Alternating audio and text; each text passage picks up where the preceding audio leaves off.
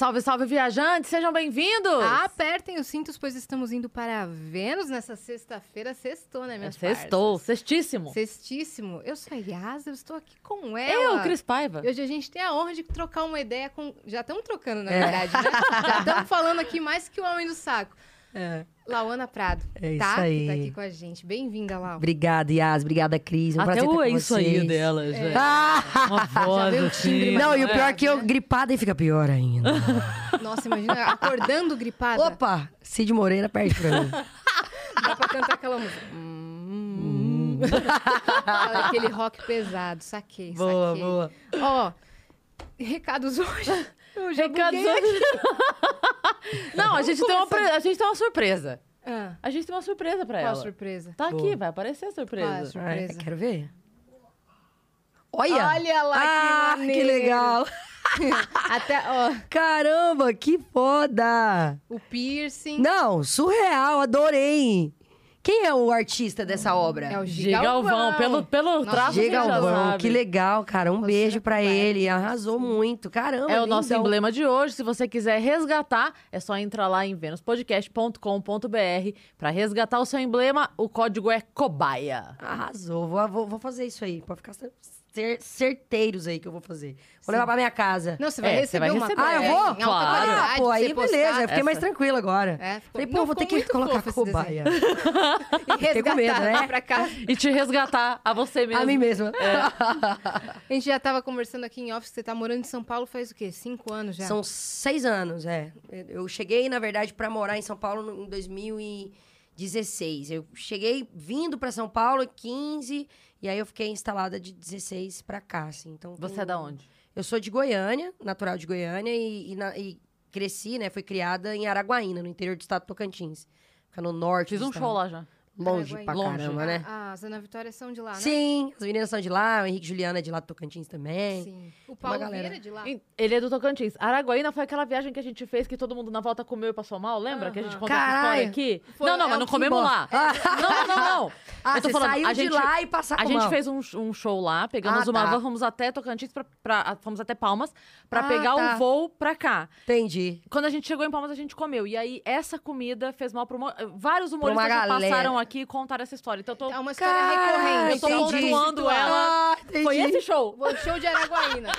Não, mas falam Acontece, estrada é isso, né? Tem o pôr do sol mais lindo do mundo. Cara, é surreal, de verdade, assim. É um dos lugares do Tocantins, assim. O Tocantins, de modo geral, né? Tem um- Jalapão, é, né? o Jalapão. é um- são lugares que realmente são muito abençoados, assim, de, de beleza. Acho que por estar ali muito no, ah, no, no norte, né? No, ah, no mapa, no modo geral, ali passando pelo trópico. Então, acho que, além de ser muito quente, né? É um lugar extremamente quente. É um lugar que também tem muita preservação ambiental. Acho que é pouco explorado, graças a Deus, né? Então, Sim. Existe uma necessidade de preservação, inclusive. E é bem bacana, assim. Eu, eu- Araguaína, de, das- das 5 horas pra frente, você consegue contemplar um pôr do sol realmente muito O bonito. lago e tudo mais. Lá né? na Via Lago, é. É, caramba, eu sempre vejo foto e falo, um dia eu vou visitar. É, é bem legal. É, Eu recomendo. Nasceu em Goiânia, sua família Isso. morava lá ou eles estavam por É. acaso em Goiânia e Não, lá? então, a minha mãe. Tá passando. Não, na verdade, assim, a minha mãe, a família da minha mãe é de Minas, só que eles migraram pro Tocantins há muito tempo, quando Tocantins ainda era Goiás, né? Porque Tocantins foi dividido em 88. E aí minha avó e meu avô foram para Tocantins na, na intenção de, de fazer, né? é, carreira, na- com vendas, com comércio. Era tudo muito, muito pouco explorado na época. E aí minha mãe morou a adolescência toda lá, em Araguaína. E aí foi pra Goiânia, porque na época era a capital mais próxima da cidade de Araguaína, pra poder fazer faculdade. E aí ela conheceu meu pai lá e casou, e aí eu nasci. Só que aí no meio do caminho, com, por volta de oito anos que eu tinha mais ou menos, minha mãe voltou pra Araguaína. Uhum. E aí a gente. Eu, eu cresci lá, né? Com nove, nove, dez anos, eu comecei a, a morar lá e desenvolvi minha, minha vida por lá. Até meus 15, 16 anos foi quando eu fui embora. Mas você já era bem ligado à música, assim? Então, na verdade, não. Assim, eu fui descobrindo isso. Lá no Tocantins mesmo, quando eu cheguei no estado, eu, eu já gostava bastante de arte, assim, mas eu não tinha, como eu era muito nova, né, oito, nove anos, eu não tinha muita ideia do que, que, eu, do que, que eu queria exatamente. E nessa coisa de, de é, curiosidade de criança, assim. Minha mãe me colocou numa, escolinha de, de teclado na época. E eu me, me interessei bastante pelo instrumento, consequentemente aprendi a tocar violão, é, autodidata, e, e aí fui desenvolvendo a vontade de cantar e de, de viver de música, assim. Com 15 anos eu já tinha essa certeza, assim, que eu queria viver de, de música. Foi autodidata cantando? Total, aham, total. cara. Foi por conta do instrumento. Eu tocava o instrumento e sentia necessidade de cantar. Mas, E as pessoas gostavam, no, no geral, mesmo de forma muito amadora, acabava chamando atenção, assim.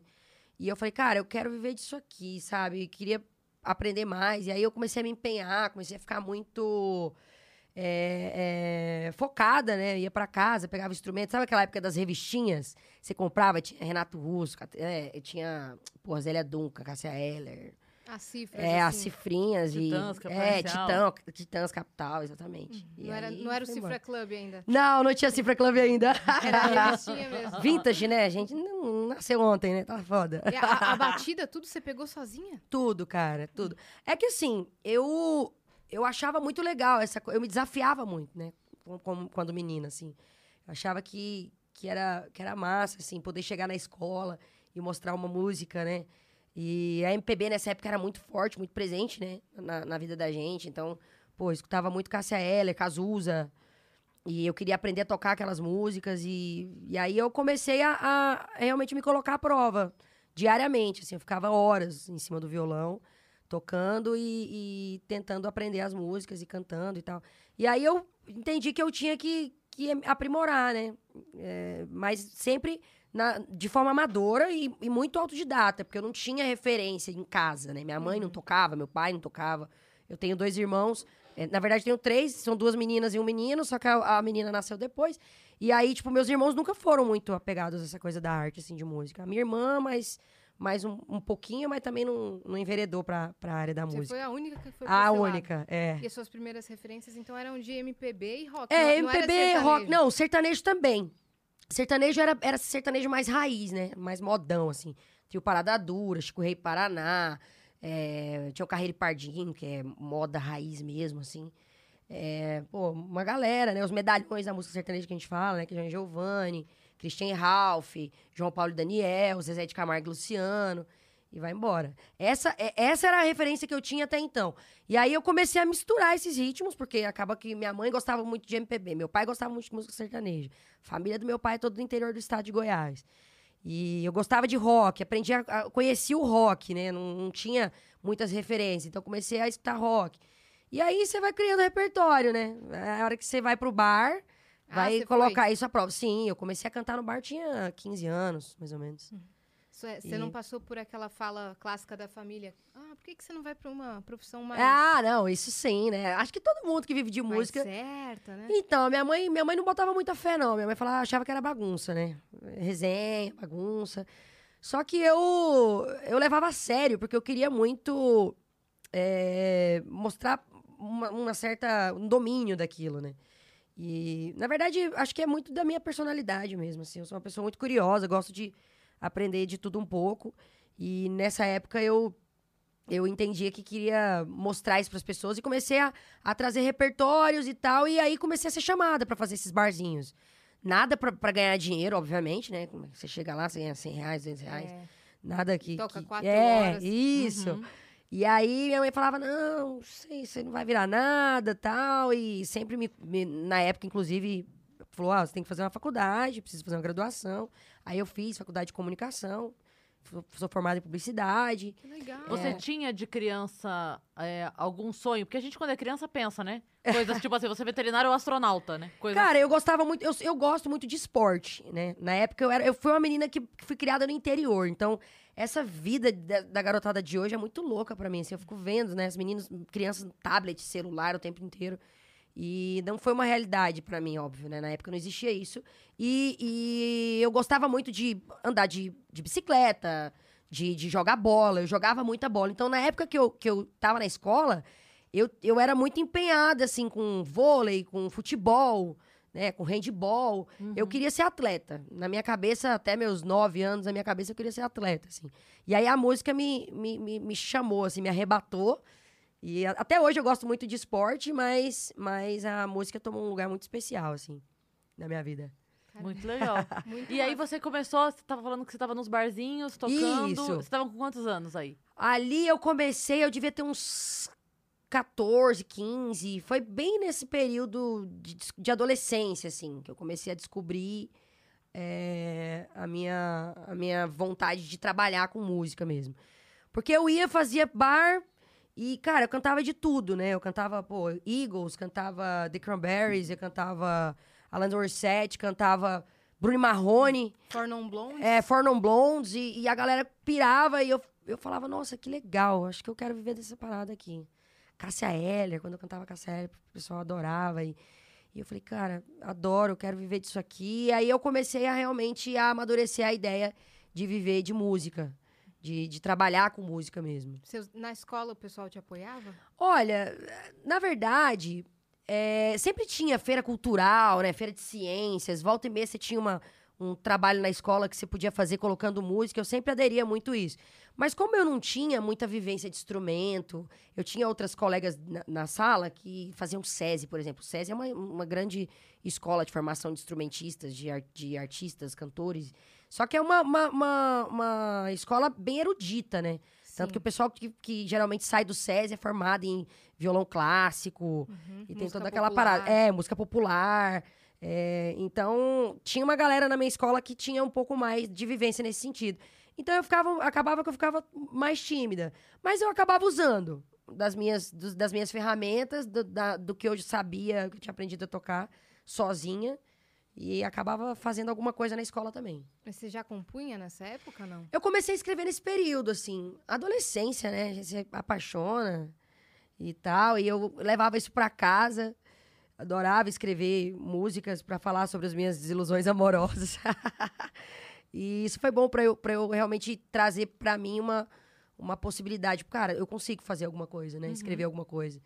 E... Mas, na verdade, eu fui aprimorando isso ao longo do tempo, óbvio, e, e comecei a, de fato, fazer disso uma profissão bastante tempo depois. Assim, acho que uns seis, sete anos depois que eu já tava cantando, assim. Nesse período você ainda foi pra faculdade. Isso, fui. fui. Eu entrei na faculdade muito nova. Eu saí do ensino médio, eu tinha 15 para 16 anos. Nossa, E- que nova. É, eu saí muito nova. Eu, eu, Foi eu entrei. Então, eu entrei muito nova na escola. Minha mãe, eu tinha, sei lá, um ano, minha mãe não queria me colocar em creche. Na época, ela tinha um certo receio de me colocar em creche. Ela me Vou colocou- pôr na faculdade. me é, é, pô. Foi tipo isso. Ela me colocou na escola e eu comecei a desenvolver. Aí a diretora da escola falou: não, deixa ela, deixa ela tá passando de ano, tá, tá aprendendo. E aí eu fiquei, eu não reprovei. E aí, com 15, 16 anos ali, mais ou menos, eu, eu terminei o, o terceiro ano. E aí foi quando a minha mãe falou: não, você tem que fazer uma faculdade.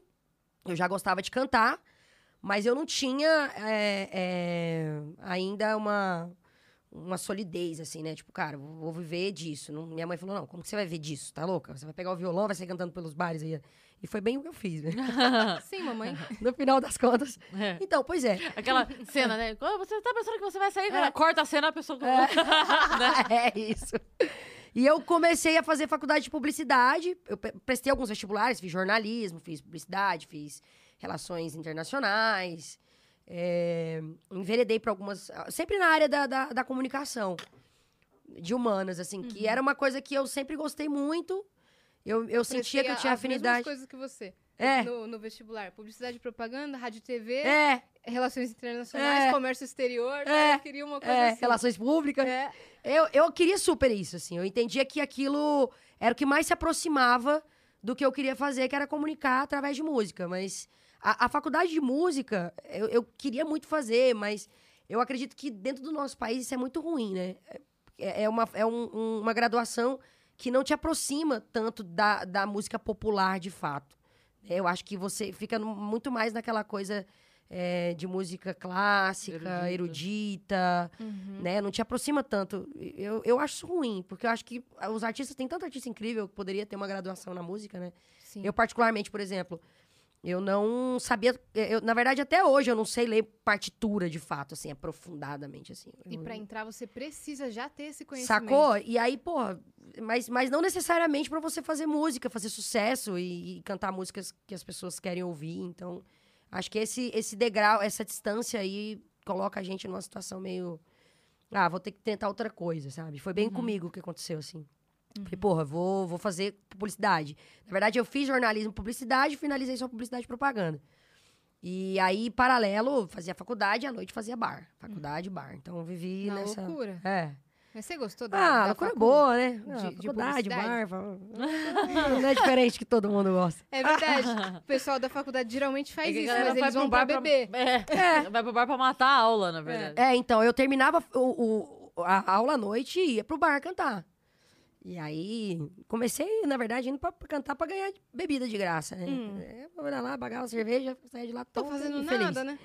é, Vamos é, tô aqui. É, deixa Pô, eu beber um canta aí. pouco. Eu tô aqui, a cerveja também, É, que coisa boa.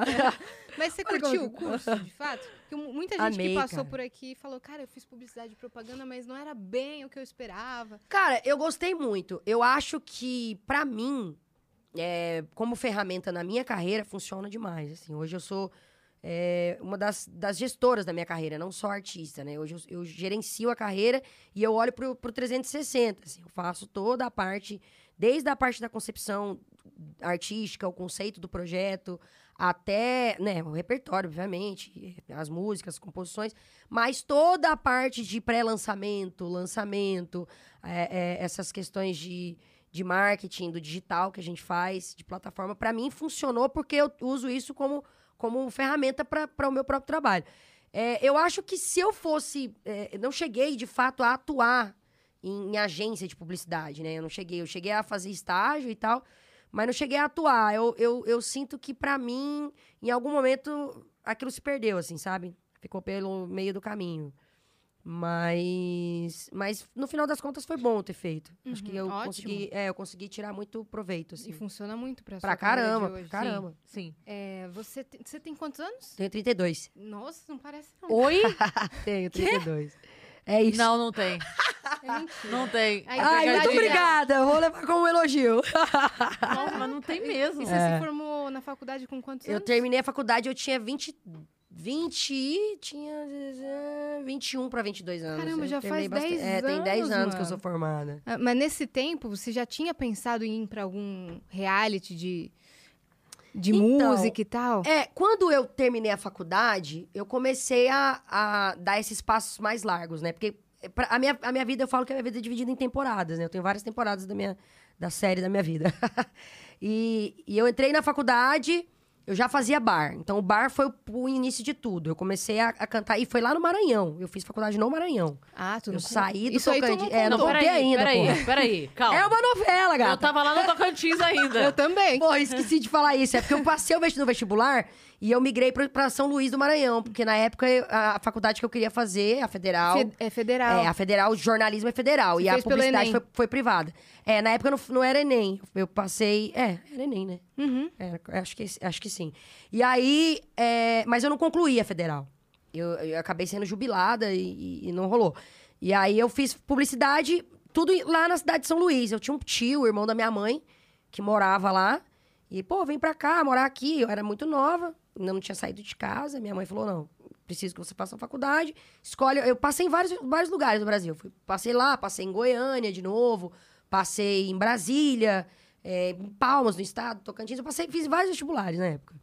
E aí eu, eu decidi morar lá, porque eu queria morar na beira-mar. O meu sonho era morar na beira-mar, né? O, o tal do, do, do, do cara que sai da roça que, aí- que quer morar na, na beira-mar. E aí eu falei, cara, eu vou, vou viver lá e, e, e fui morar na casa desse tio meu.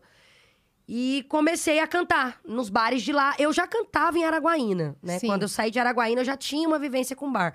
Mas, de fato, eu me profissionalizei na noite em São Luís do Maranhão. Uhum. Então lá eu comecei a, a- a andar por aqueles quiosques que tem na, na beira da praia, na litorânea ali.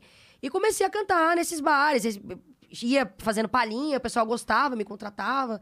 Aí pagava 200, 300 reais pra ir lá fazer 3, 4 horas de música. E aí eu fazia isso. Eu terminava a faculdade e, e ia pra esses bares.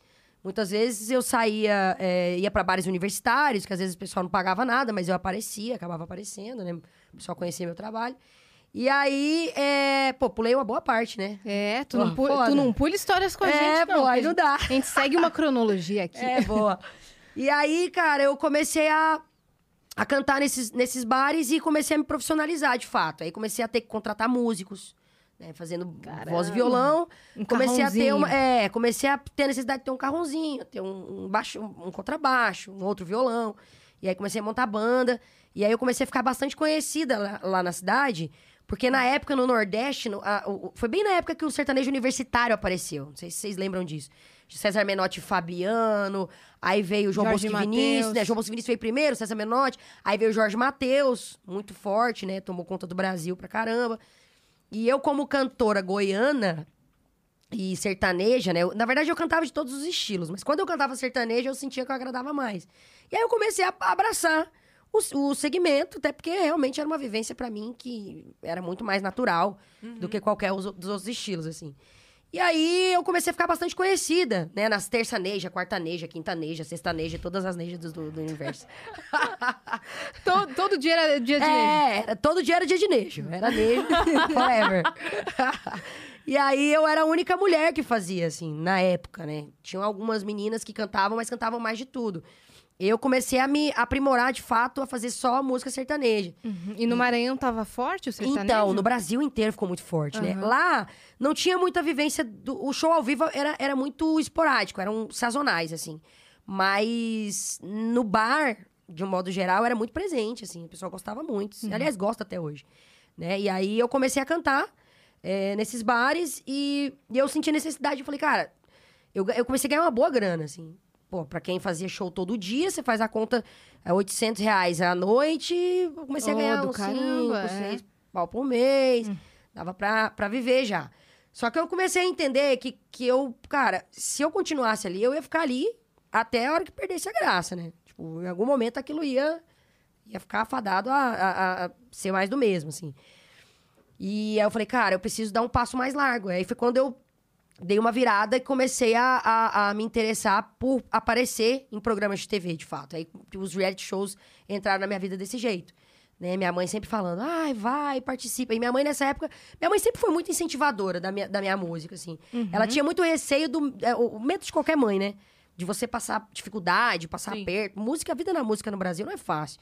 Então, minha mãe sempre falava, ah, tem que fazer faculdade e tal. E eu tava fazendo minha faculdade direitinho, formei no tempo certo. E aí ela falou, não, vai, vai, tenta um, um programa desses e tal. Ela me, me colocou no Raul Gil na época, me, me- me inscreveu.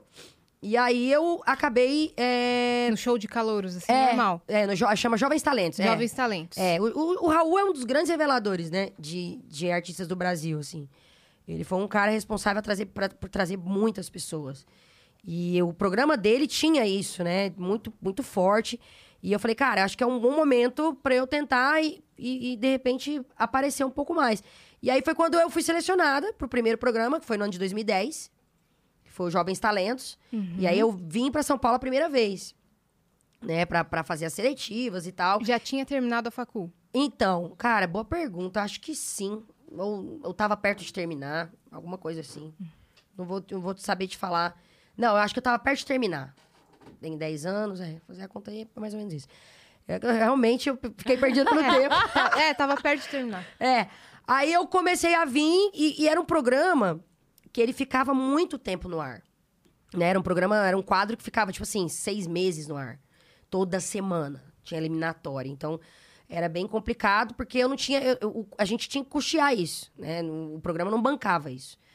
É, e aí eu é, comecei a aparecer, comecei a passar as eliminatórias e comecei a ter uma, uma, uma expressão muito bacana, assim, numa cena mais, mais ampla, né? Não só na cidade de São Luís, na capital do estado do Maranhão. Eu comecei, de fato, a, a, a ter possibilidades. E aí comecei a vir bastante Começou pra a cá. reverter em show? Demorou Olha, muito? é, comecei a vender. Comecei a vender shows de um, de um, um preço melhor, vamos dizer assim. Tipo, show que eu vendia a mil reais, mil e poucos reais, eu comecei a vender a cinco mil, três mil. Oh, É, já dá uma boa melhorada. Claro. Você Deu começa a fazer interiores, né? Claro. Não É, só daí- capital. Daí o- os quatro shows no mês que você fazia pra bater os 5 mil, de repente os quatro shows no mês já dava 15. É, já mas aí dava você- 12. Mas aí você já tem que começar a pensar como, como, como empresário. Não dá pra você pensar mais só como um artista isolado, né? Tem você tem que pensar em equipe, você tem que pensar em, em equipamento, Sim. tem que pensar em logística, você tem que pensar em uma série de coisas, né? Daí tem bastante gasto Serviço também. terceirizado, com certeza. é o que, Com o que certeza. sobra de lucro pra você. Exato. Acaba Acabava sendo menos do que... Começou, exatamente, começou a pesar isso aí, porque eu pensei, cara, eu tinha que viajar pra fazer esse programa do meio pro fim desse programa. Eu comecei a ir pras finais, né? Fui selecionada pras finais e comecei a despertar interesse em algumas pessoas que trabalhavam no meio do segmento sertanejo, como empresários, né, contratantes. E aí eu voltei pra Goiânia. Eu retornei a Goiânia pra fazer relacionamento com algumas pessoas lá. Ah, que massa. É, foi legal. E, e aí eu já tinha finalizado a faculdade, isso já, já, já tem, já tava mais certo. Aí eu comecei a conhecer alguns empresários do meio, que é é bom por um lado e é ruim por outro, porque você conhece muita gente picareta também. Muita gente que fala que é e não é nada, entendeu? E aí eu tive bastante, assim, tinha algumas decepções, tive um empresário que me deu um, tombo lá, tive que entrar na justiça. O cara falou que ia viajar, me- tipo, vou, vim pra Goiânia de volta embora, saí de São Luís, é, é, fui para um apartamento alugado, é, tudo certo. Comecei a mexer com, com gravação de disco, contratei um produtor legal. E aí o cara simplesmente desapareceu. Falou, ó, vou viajar, não, não voltou mais. O cara nunca mais eu vi o cara na minha vida, assim, tipo. Até hoje. Até hoje. Desaparecido. Desapareceu. Desapareceu. E, e eu, foi um cara assim que. Junto com o pai do Afonso Padilha. Porra. Sim. Entendeu? Sumiu, desapareceu. Uhum. Simplesmente deu, deu, Sem te pagar e tal. Nada, deixou de pagar tudo. Eu fui despejada desse apartamento que eu morava em Goiânia. Foi horrível, assim, foi, uma- foi um grande trauma pra mim. Uma fase ruim. Cheguei a entrar numa, é, cheguei a entrar numa depressãozinha. é, vivi ah, um momento que você pensa em desistir, né? Porra, muito ruim. Deixei uma agenda de shows no, no Nordeste que era muito legal pra mim. E Você começa a questionar tudo, né? tudo. Aí você coloca tudo. Fala, pô, nadei, nadei, morri aqui, né? Sim. Porra, Voltei foda. pra estaca zero, É, tá ligado? exatamente. E aí, no ano de 2011, veio o The Voice, né? O The Voice Brasil. Foi o primeiro The Voice. E eu... No primeiro The Voice? Foi, o primeiro The Voice. legal, a primeira, cara. a primeira é, é, aparição do The Voice no, no- no cenário Que nacional. você usava um nome. É, Maiara. Maiara. É, Maiara. Essa eu não sabia, não. Foi minha irmã que me contou, que É. ela é tua fã. e Ah, ela- que legal. E quem me contou... Quem me contou foi Pô, o... Ela é fã raiz. Paguei pau qual é o nome dela. Clê, Clê O Paiva. Clê. Arrasou, hein? Ela, ela Boa gosta de caramba. cantar também, ela sabe disso, ela Sim, é do legal. sertanejo. Ela é do sertanejo. Ah, que E aí ela falou, quê? Canta muito bem. Que legal. E o Caio Mesquita Bacana. veio aqui, ele também mencionou Ah, sim, você. o Caio é do Raul, pô. a É, ele se mencionou conheceu. você e falou, não, a, a Lauana que ganhou. Ah, depois você vai contar isso daí. É, Dei spoiler contar. da história. É, você tá na Mas- terceira temporada, Tô na na terceira. segunda. É, dei spoiler, olha só, finge que eu não falei nada, hein? Mas aí o Caio falou, mas ela não é, usava a Lauana É, ainda. era Maiara. Era é. Maiara. Maiara Prado? Isso, Maiara Prado, sim. Que é o primeiro nome. Que é o primeiro É, nome. Maiara É, Lauana. Meu nome é Maiara Lauana. Aí eu troquei um pelo outro, mas isso foi bem depois, já tá na quinta temporada. lá. Então vamos voltar aqui pra, pra segunda. Vamos voltar. vamos, vamos lá, vamos lá. Então vamos começar o programa de novo, a gente tá aqui com a Mayara. Ela nasceu em Goiânia, foi para Goiânia, É, depois morou no Maranhão, voltou pra Cigano Goiânia. pra caramba. Veio pra São Paulo, voltou Cê é pra louco. Goiânia. É isso. É, E aí The veio- Voice Brasil. Então, aí rolou o The Voice, aí eu já tava meio, não quero, não quero, minha mãe, não, vai, tenta de novo, não sei o quê, pá. Mandei o vídeo, pô, foi, foi selecionada. Já Que foi um que- pouco que que melhor. você cantou? No Você vídeo, lembra? eu, eu lembro a música. Eu lembro, assim, eu não vou lembrar a música inteira, mas eu- é uma música do- de uma dupla de lá, é, de Goiânia. Na verdade, não é de Goiânia, os meninos são, são sertanejos, são Jorge Henrique Rodrigo, são parceiros meus, nem sei se eles são de Goiânia, depois vão brigar comigo. Mas é uma música que é bem conhecida na região, estourou muito na época, que é Receita de Amar. É bem bonita a música, depois eu, eu mostro pra vocês. E, e aí eu cantei ela e fui selecionada. E foi um pouco melhor, porque o The Voice começou. a- ele pagava, né, todas as despesas. Então eu tive algumas eliminatórias, eu consegui fazer essas eliminatórias tranquilamente, sem precisar é, me desgastar muito, assim, no, no sentido de, de financeiro, né? Sim. O Foi no. Rio de É. Janeiro? Ou foi Ah, aqui em Foram São Paulo? várias, na realidade. Teve uma eliminatória que foi na Bahia, outro que foi, outra que foi em Natal.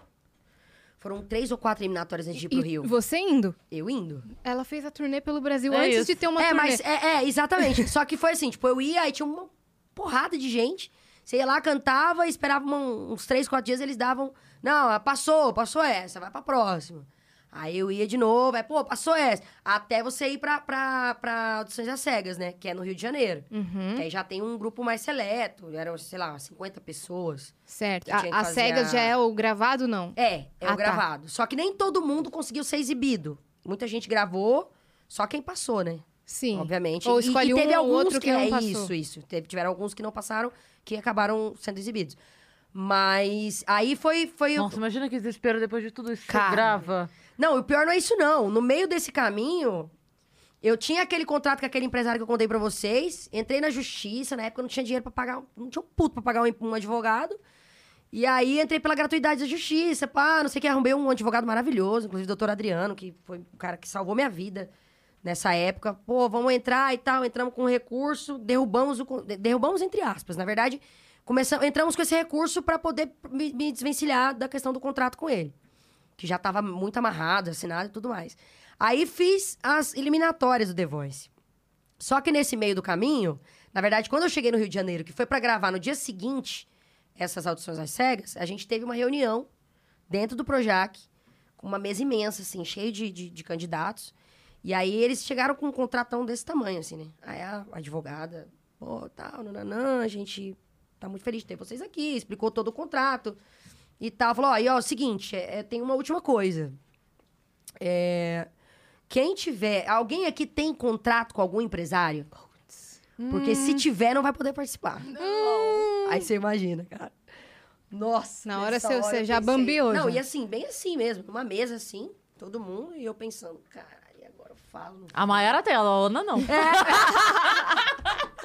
vou. Eu podia ter usado essa, na época não me surgiu essa O ideia novo genial. eu não tem mais. É.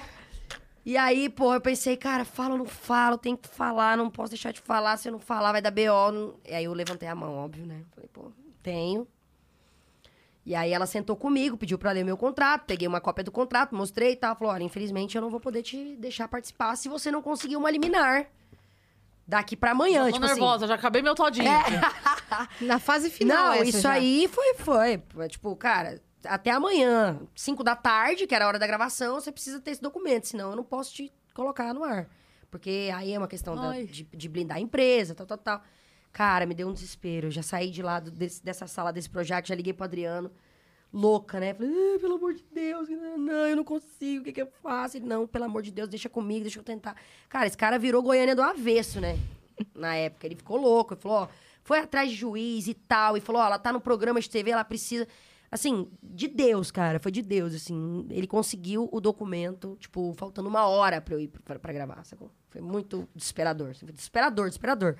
E aí eu consegui o documento, entreguei pra ela. E de fato, eu entendo que, pô, existe uma necessidade da, da empresa se blindar, porque um cara que faz uma coisa dessa comigo, certamente ele ia faz com fazer com, a emissora. Sim. Aham. Então, é, enfim, eu acabei conseguindo, fiz as a, a- audições às cegas. O, Cla- o Carlinhos Brown foi o único cara a virar a cadeira pra mim. No final da música, tipo, eu tava cantando, cantei Fruto Especial do Bruno Marrone. Só sei que você faz de um jeito assim, que alguém jamais tirou de mim. Então, no final, o Carlinhos Brown virou a cadeira, assim. Eu tava muito nervosa. Eu, eu, particularmente, acho que eu cantei muito mal, inclusive. E tava desestabilizada por Pra causa caramba! de totalmente. esse corre. Emocionalmente tava desestruturadíssima, assim. Não tinha condição Não tinha nenhuma. ninguém te acompanhando? Olha, eu acho que a minha mãe foi comigo, né? Se ela não foi nessa apresentação, ela foi nas, nas seguintes. É, eu tive três aparições nesse The Voice só. Eu não tive grande impressão. Porque era muita gente e era o primeiro programa de, do The Voice Brasil na cena nacional. Então, eles exploraram diversos estilos, né? E o sertanejo, na época, tinha a Paula Fernandes, que tava mega bem. Já Sim. representava super a mulherada e tal, mas não tinha uma grande é, impressão dentro da, da cena, porque o segmento sempre foi muito machista. E. eu- então eu apareci três vezes. Foram três eliminatórias, eu passei pelas três e fiz até o final. E aí eu fui eliminada nas, nas semifinais aí. Uhum. E aí foi uma experiência maravilhosa. É, voltei pro Maranhão, né, com esse título, né, de, de finalista do The Voice. Continuei fazendo. Aí eu já tava fazendo shows mais é, fora da cidade, mais em outros lugares. Tinha uma equipe bacana, produtor, tinha assessor, tinha a banda, já tinha uma equipe legal. E ainda assim eu, sabe, fiquei, ainda fiquei trabalhando isso no ano de 2011, né? 2012 até mais ou menos 2015. Eu fiquei trabalhando, fazendo shows interestaduais, assim, mas nada com grande impressão ainda. E aí, no ano de 2015, teve o Mulheres que Brilham, que é o outro quadro do, do, do Raul, que eu fui convidada para participar dessa vez, eu não fiz Não cheguei a fazer a inscrição, eles já me conheciam.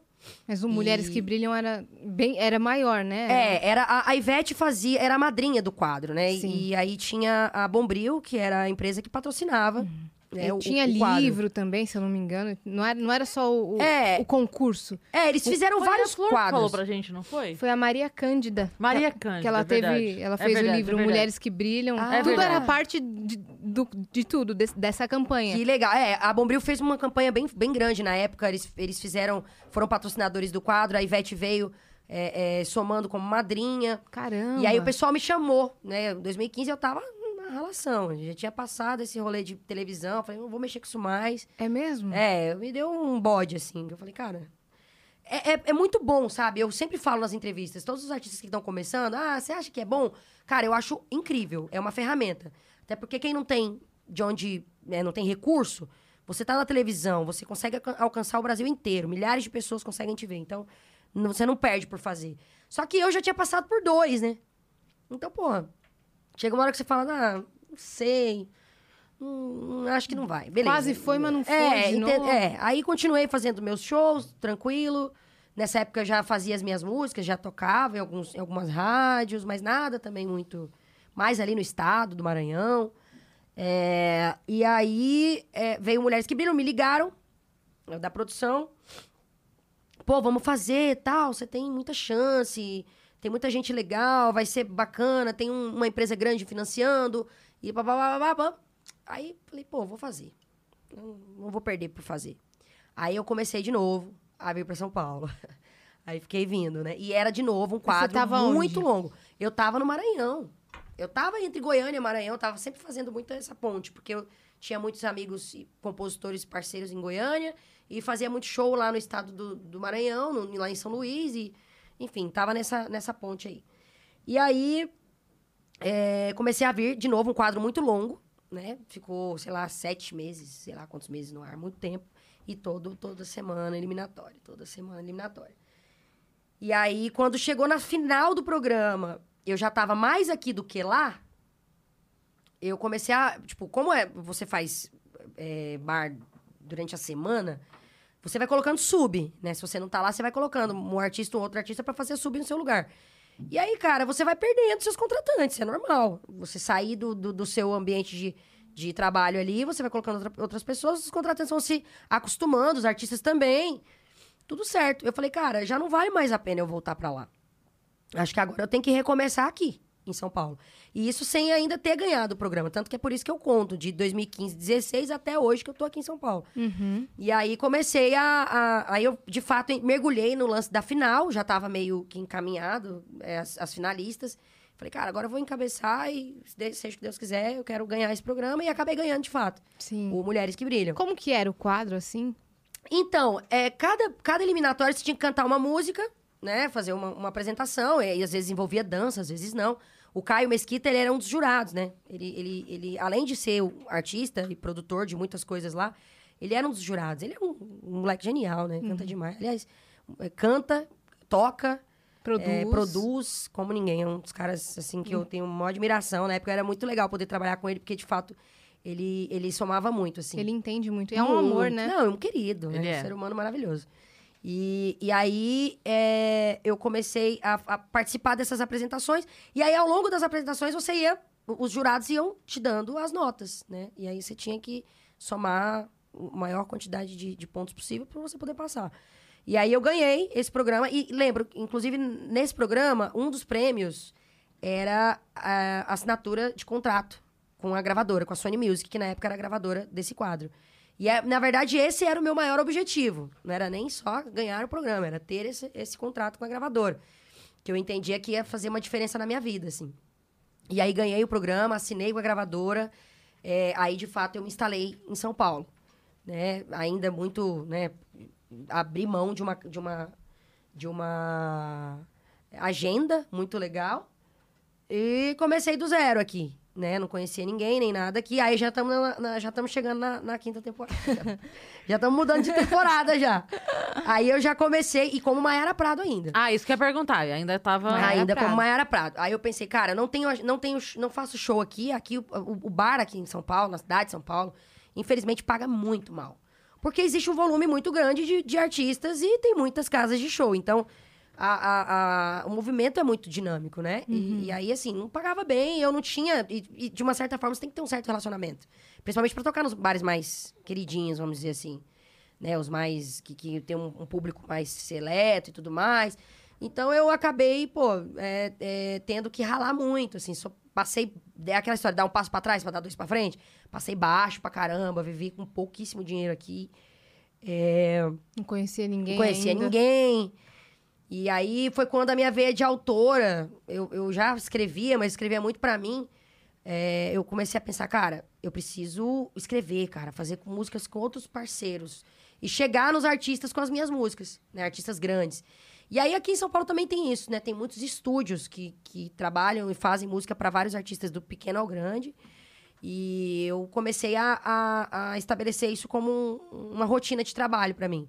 Todas as, todos os dias eu ia para um estúdio diferente e, consequentemente, ia como autora, me apresentava e tal. E, Colaborava. é, escrevia com os caras, fazia parceria de, de, de composição. E aí comecei a me, me mostrar nesse sentido, assim, como, como autora, especificamente.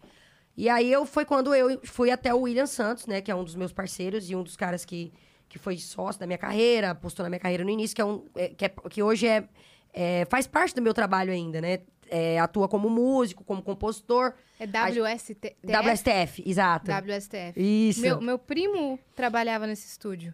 Que legal! Eu, não sei se você conhece ele. É Bruno Villa. Sim! Mas Pô, ele é o Bruno- Raitan. Ah, é seu primo? Aham. Pô, a gente tem muita música junto, pô. Caramba, é meu primo. Que legal! que legal, pô, que legal. E ele, Bruno Villa é, e eu, a gente fazia coisas juntos. Agora não pode me chamar de Bruno Villa. É o né? Raitan. É Raitan. Desculpa. Desculpa aí, querido. Mas Inclusive, tá fina- demais, cara. O trabalho dele tá muito legal. Tá massa. Ele sempre teve essa vibe desse som que ele faz, assim, acho muito legal. Mais pro trap, eu mais sabia que era seu primo, Meu que legal. primo, que cara. top. Veio aqui no Vênus, inclusive. Ah, que legal. a história dele. Não, ele é Aí incrível. quando você falou William Santos, eu falei, É, ele, a gente lá. escrevia muito eu, ele, o William. A Uhum. gente juntava muito pra escrever. Ah, em vários estúdios deu muito certo, mas no William foi especial, assim. Porque a gente realmente se conectou muito. E aí eu comecei a ir bastante, fazia as guias e eu cantava essas guias, né? As músicas que a gente fazia, as prés, né? Terminava as músicas, a gente fazia o arranjo, fazia a, a prezinha. E eu, o William, como, como produtor e, e- e músico, como ele, ele gravava com uma galera, ele disparava. O próprio, o próprio Raitam fazia isso também, ó. Já chamei você de novo, tá vendo? Chamei de Bruno Villa mais. e aí, é, foi assim que eu cheguei no Fernando Zor, né? O Fernando Zor, da dupla Fernando Sorocaba, que começou a receber essas, essas músicas, porque ele é produtor, né? Fazia alguns artistas precisando de música, o William começou a mandar. E aí, todas, a grande maioria delas ia na minha voz. E aí, o, Will- o Fernando ouviu e falou, pô, que, que legal, a voz dessa menina é diferente, tal, tal, tal. E aí, foi no estúdio uma vez, lá no WSTF, pra me conhecer, a gente se conheceu, começou a trocar ideia, e aí ele acabou me apadrinhando e, e assinando contrato comigo como meu, como meu empresário. Que do caramba. Era só- eram só as guias, que Só eram pra outros artistas. Pra outros artistas que ele, inclusive, produzia. Uhum. Na época, ele fazia vários e precisava, e a gente acabava mandando muita coisa. E aí ele teve um outro olhar. É, aí ele começou a ouvir as- a, a, a voz e falou, pô, que legal, quero conhecer essa menina e tal. E a gente começou a trocar essa figurinha musical, assim. E ele queria fazer um artista na época, né? Então, aí já viemos pra temporada da, da transição. Da Maiara pra Lauana. Estamos em qual temporada? Ah, já estamos chegando na penúltima, até o grande, o- o a grande guinada. E, e aí o, o Fernando falou, pô, cara, eu quero muito te empresariar, animal, vamos escrever, nananã, contrato, neném, e tal, aquela coisa. E eu super empolgada, feliz, eu pensei, será que agora vai? Será que agora vai? Ele falou, bom, beleza. Mas agora eu preciso te falar, a gente precisa trocar seu nome. Nessa época já existia Marília Mendonça, Maiara Maraíza, Nayara Azevedo, eh, Simone Simaria, entre outros artistas. né? Na- nesse, já existia esse, essa projeção. Já tinha Nayara e Maiara. É. E aí o Fernando falou, cara, sua voz é tão diferente, seu nome é tão comum, precisamos trocar seu nome. E o Lauana até então, pra mim, não existia a menor hipótese de eu usar ele, porque de fato é um nome muito diferente. É, é um nome que, que não é um. Não é. A a pessoa ouve, é difícil a pessoa assimilar de cara, assim. Muita gente fala, nossa, até ontem eu achei que seu nome era Luana. Pô, Luana, até hoje. Pô, Luana, eu sou muito sua fã. Te chamam muito de Luana? Demais. Te chamam pelo É. Hoje nome de outra, de outra artista? Não, não, não. Mas é Lu... Mas troca o meu nome mesmo. Luana. Luana. É. É que Lauana realmente é muito diferente. E aí eu não cogitava essa hipótese, assim, pô, não- como que eu vou, né, chamar de quê? Aí a gente foi pegar contrato, nome completo. E aí o Fernando bateu o olho, na época foi até a Ana Paula, que hoje que até hoje é minha sócia, minha empresária também, junto com comigo. E, e a Ana Paula olhou e mostrou pra ele, eles dois juntos ali trocando. E aí ele olhou lá o Ana e, cara, você é louco, muito foda. Ó, ó a Siri. Oi, Siri, tudo bem? Do nada. É, do nada, assim. Hã? Hã? É, nem ela não entendeu. e aí, pô. Você quis dizer Luana? É. é. E aí, eu falei, aí ele falou, pô, Lauana, Lauana. Eu pensei, mano, cara, como assim? Vou mudar meu nome, vou trocar, vou chamar Lu, Lauana.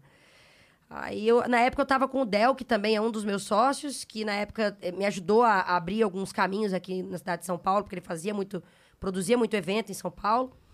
E ele já me vendia alguns shows meus. A gente já fazia algumas coisas bem esporádicas na- nos bares de São Paulo, mas já tinha um- uma possibilidade ali. E aí eu liguei pra ele, falei, pô, cara, tá querendo, eu- eu- o Fernando quer fechar e tal, mas eu vou ter que trocar o nome. E eu já tinha, sei lá, 60 mil seguidores no, no Instagram, sabe? Que eu consegui, tipo, né?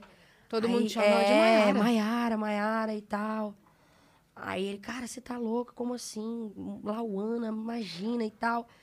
E aí eu, eu cheguei num ponto que eu falei, cara, agora eu preciso decidir. Ou eu vou de Lauana e, e arrisco e vejo qual é, ou então vou viver Maiara e. Entendeu? Aí, pô, vai Você com- nunca vai saber o que É. seria. Exato. Exatamente. Aí eu peguei e falei, pô, vamos lá. Vamos. É melhor que eu me chame Lauana do que eu chamar qualquer outro nome. Ele, ele falou assim: se quiser escolher outro nome, de repente, que você fique mais confortável. É seu? Mas é meu, né? É meu. Tá no meu registro, é meu. E eu falei, não, vamos embora, vamos fazer. E aí a gente fez todo um trabalho de virada de, de, de rede social. Fizemos até um, um- uma série, uma websérie que chama Descubra Lauana, que, que foi quando a gente mudou o visual. Aí eu comecei a, Eu já gostava muito de tatuagem. Aí comecei a tatuar pra caramba. Coloquei dread no cabelo. Ah, aí mudei um pouco do. é, fiquei mais. Dei uma hypada assim no visual, assim. Na intenção mesmo de trazer um. Pô, se o nome é diferente, a voz é diferente, vamos trazer um produto diferente pro, pro segmento. Assim. Pro sertanejo. É, pro sertanejo. Visualmente as pessoas não estavam acostumadas, né? Exatamente. Não, eu sofri muito preconceito, né? Tipo, principalmente pela parte dos homens do, do segmento, assim. Muita gente virava, ah, porque que coisa feia, mulher tatuada, com piercing, aquela bobeirada que a gente escuta pra caralho. E aí eu falei, vambora, vamos fazer. E aí gravei o primeiro trabalho, que é o ensaio acústico, no ano de 2016. E aí a gente já chegou na, na, na última temporada da, da série. E aí gravamos o ensaio. E aí foi quando eu comecei, de fato, aí tive uma música que foi a Serasa, que foi a primeira música que a gente trabalhou, assim. E começamos a fazer um trabalho mais encorpado, com pouco investimento até então, mas que começou a pegar corpo. Como é que era o refrão de Serasa? Eu vou vender a casa, estourar o seu cartão, vou pôr seu nome no Serasa. Aí eu quero ver o preço que esse chifre vai valer e se ela vai dar teto pra você. Tocou bem essa, né? Tocou. Ela foi uma que deu um- uma impressão melhor. E ela tava naquela vibe da mensagem das, da música, da- da- das músicas das mulheres, que falava sobre traição. E mais uma vez, né? Eu não defendi essa coisa da mulher ficar chorando ah, pelos cantos. Eu vou, vou sofrer. Não. Tipo, a mulher, ela descobriu que tava sendo traída pelo cara. E falou: Ah, é, então beleza, não vou falar nada. Vou pegar seu, seu cartão, vou, vou, te met- vou meter seu nome no Serasa, sei que se foda pra lá. e eu vou. Eu quero ver se ela vai te dar teto, entendeu? Eu vou vender a casa, vou fazer tudo. E, e era mais essa vibe de dar a volta por cima mesmo, assim. Sim. Foi uma, uma, uma- mensagem que na época tinha, né? as- a música das, das, das meninas a 50 reais, tinha a, as da Maiara Maraíza, tinha a Marília Mendonça, que já vinha com a música do porteiro, né? Alô, porteiro. Então tinha muitas essas músicas que falavam de traição, né? E aí eu, foi, eu, eu, eu fiz, a gente escreveu essa música, é, ela começou a ter uma, uma projeçãozinha, ainda nada muito grande, mas eu começou a, a ter uma, uma projeção melhor. Aí de lá, de 2016 até 2018, é, a gente trabalhou, fizemos a gravação de um, de um outro EP, e aí chegamos na Cobaia, né? Que foi a, que é a, a música realmente que me trouxe pra, pra cena nacional. E Isso o Fernando produzindo? o Fernando produzindo. Uhum. Sim, Então, a Cobaia, Serasa e sim. Cobaia. É, Serasa e Cobaia foi o Fernando que produziu. Caramba. E, e Viva Voz também, do, do Livre também foi ele que fez. E a- agora o último trabalho que ele que não, não, não fez a produção, não participou de nada Foi mais. né? Zap, não? Foi, Zap. Zap é a, a mais nova.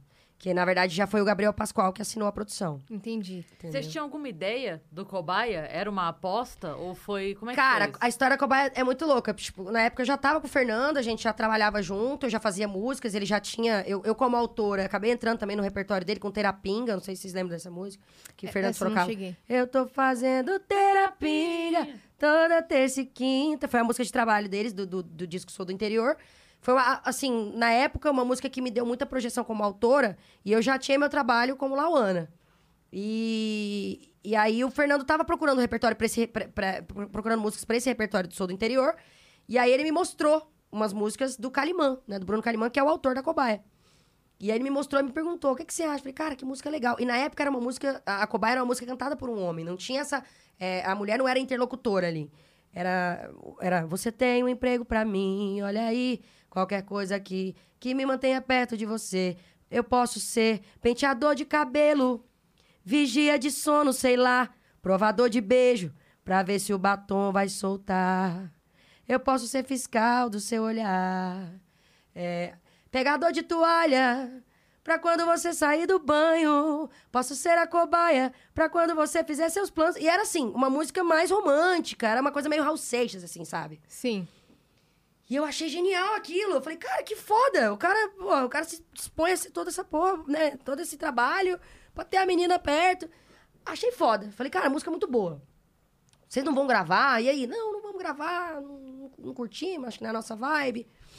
E aí mostraram pra vários outros artistas, né? Marcos Belucci, Taim Thiago, a galera lá da, da FS. E ninguém quis gravar. A música ficou. Eu nunca mais falei isso em 17. Acho que foi 17, né? O, o Sou do Interior? Foi, né? 17. Me, me, 2017. Conheci, é, 2017. Conheci a Cobaia em 2017. Ninguém gravou. Eu não tinha a menor pretensão de gravar até então, porque o, o Bruno Calimã é um dos grandes autores da música, de, de músicas, não só de sertanejo, é um cara que ele tem uma grande projeção como, como autor, né? Como compositor. E, e ele acessa grandes artistas. Então, na minha cabeça, naquela época, como eu era uma artista muito pequenininha, eu pensava, cara, vou- nunca vou ter chance de gravar isso. É uma música incrível, mas na época eu nem cogitei essa possibilidade. Eu vi como uma pessoa que estava dando uma opinião. Admiradora. É, da- admira- É, é tipo admiradora. assim, muito legal, alguém vai se dar bem com ela. É, É. isso, exato. E aí continuei fazendo músicas e tal, e sempre com ela na minha cabeça, cara, que música foda, que música foda. E aí e tal. Ninguém gravou, nada. Pô, e aí? Ninguém gravou. Chegamos em 2018, depois do, do ensaio acústico, a gente não tinha gravado mais nada. A gente precisava vir com um trabalho novo. E aí, no começo de 2018, pô, vamos gravar um disco. Eu já tinha várias músicas que eu já tinha escrito, né? E aí, fomos, fomos pro estúdio. Tínhamos cinco músicas, eu acho, quatro. Faltava uma pra entrar no, no disco. Aí eu falei, pô, por que, que a gente não... Ô, ô, Fernando, será que o, o Calimã não libera pra eu gravar Cobaia? Porque é muito boa, ninguém gravou. De repente tá lá, parada. Aí ele falou, ah, vou ver com ele, né? Aí falou com ele, falou, não, tranquilo. Aí ele me deu a possibilidade de eu trazer ela pro feminino Uhum, pra sua aí eu, é, perspectiva. aí eu comecei a pensar nela como mulher cantando. E aí a gente fez um call um, um dia, eu, o Fernando e o, e o Calimã, por vídeo, pra gente transformar essa música no feminino. Já tinha alguma ideia prévia, já tinha trazido alguma ideia, e a gente concluiu isso juntos ali. E, pô, legal, massa, pô, vai, pode gravar, fizemos o arranjo e gravamos ela no, no disco, do, EP. E não lançamos ainda, gravamos. Aí eh, fizemos o acordo, nessa época eu já não tava mais na Sony, já tinha saído. E aí a gente já tava em, em- em negociação com a Universal. Uhum. né? Eu já tava com o Rafa Brama, que é um dos o gerente de marketing meu, e o Rafa ele Sei tinha já é. contatos. É. o Rafa é, é- é nosso. Eu falo que ele é meu sócio. Ele, de certa forma, é meu sócio. Ele faz várias lives falando sobre Sim, ele, marketing ele tem alguns na, artistas, na né? Ele faz a Melim também. É, Sorriso ligada. Maroto. E o meu trabalho ele fez nessa, nesse período, ele entrou. E aí ele trouxe a Universal, né? A gente acabou tendo esse contato legal com o digital até então. Ah, vamos lançar esse disco pelo digital da Universal. Fizemos um evento na casa do Fernando pra mostrar as músicas desse trabalho, desse EP, que eram cinco ou seis músicas que eu não vou lembrar agora. Mas é, mostramos, fizemos um pocket. E aí tinha alguns, algumas pessoas, alguns artistas, algumas pessoas do meio. Cara, quando eu cantei essa música. Faltando uma semana pra gente lançar esse disco. Aí quando eu cantei ela, no dia seguinte, virou um, um inferno, assim, na minha vida. um monte de artista querendo gravar, e fulano, e ciclano, e meu, dos maiores que você imaginar.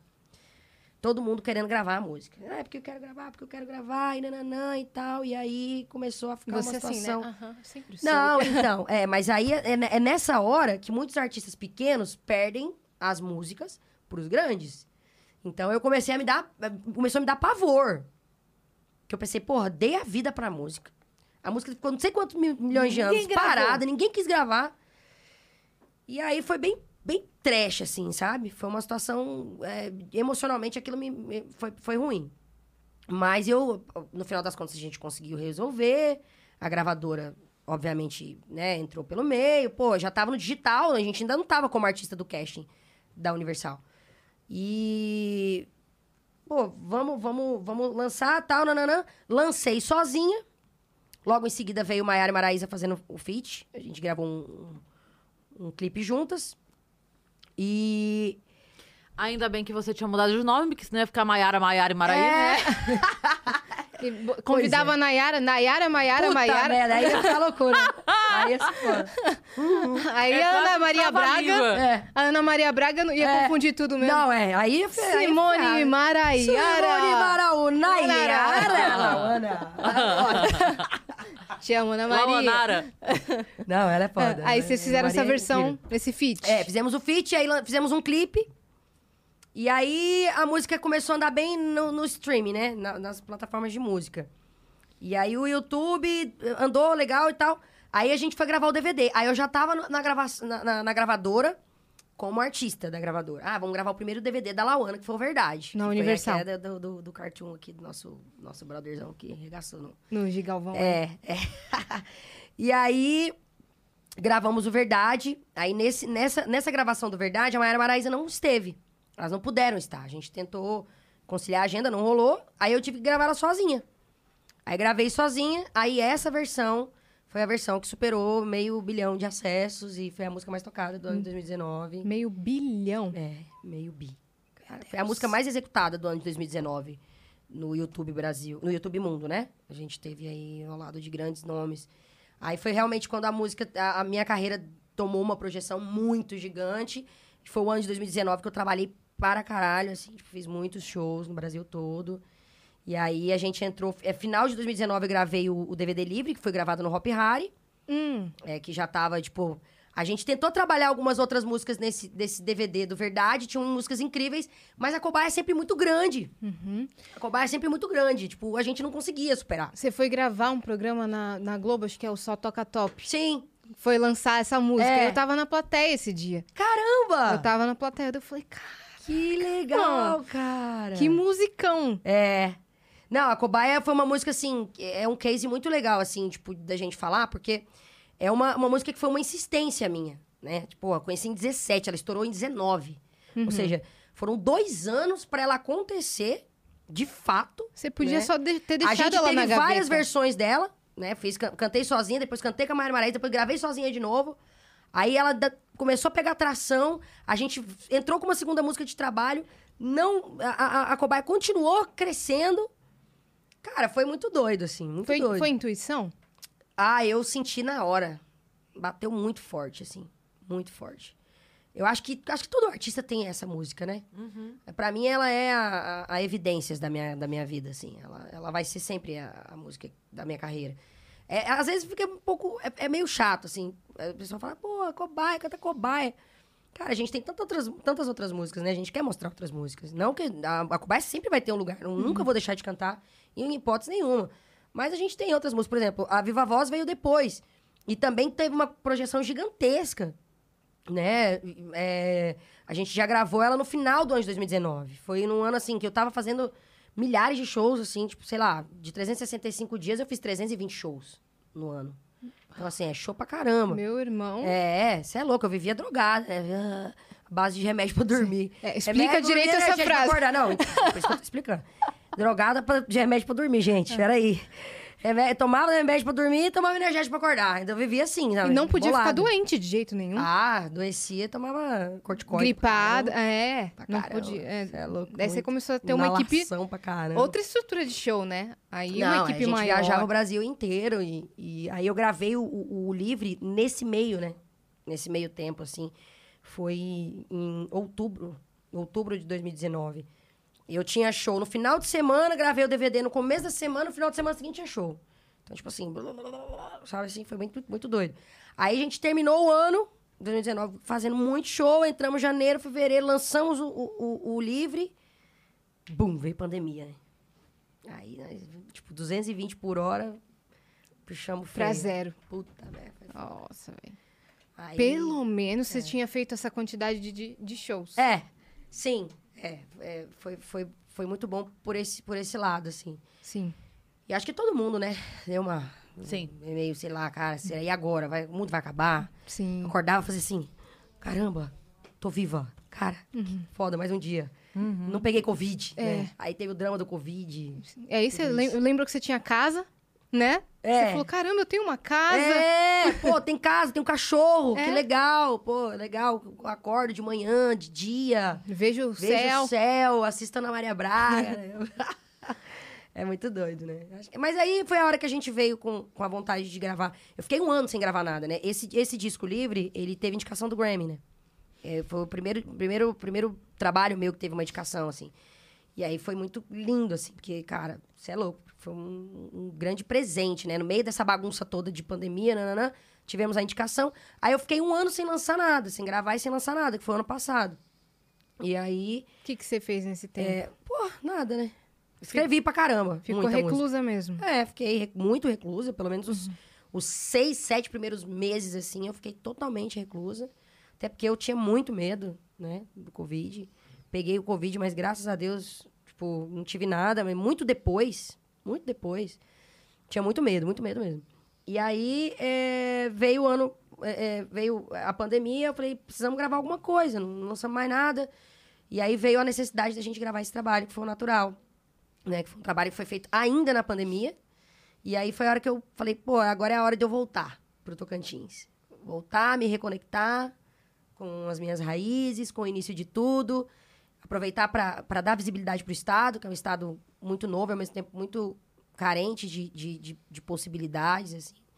E aí a gente gravou no meio do nada, montamos um palco do zero na Pedra Furada, no Complexo do Jalapão, que é, um dos É, lugares foi pro mais Jalapão incríveis. gravar, Nossa, né? é lindo demais, né? Eu Ah, nunca é fui, lindo. mas eu vejo foto de lá. É lindo, cara. impressionante. Infelizmente, agora, inclusive, tá passando uma parada muito, muito ruim, que estão tentando privatizar lá e a, o- a população tá sofrendo muito com isso. Eu tô, inclusive, é, buscando estudar um pouco mais o, o que tá rolando, mas tá rolando uma manobra política, né? Que eu acho que não é muito interessante para a população, porque acaba que é, o dinheiro não. Né, o, o- o turismo continua acontecendo, mas a população nativa mesmo não, não tem tanta participação aí.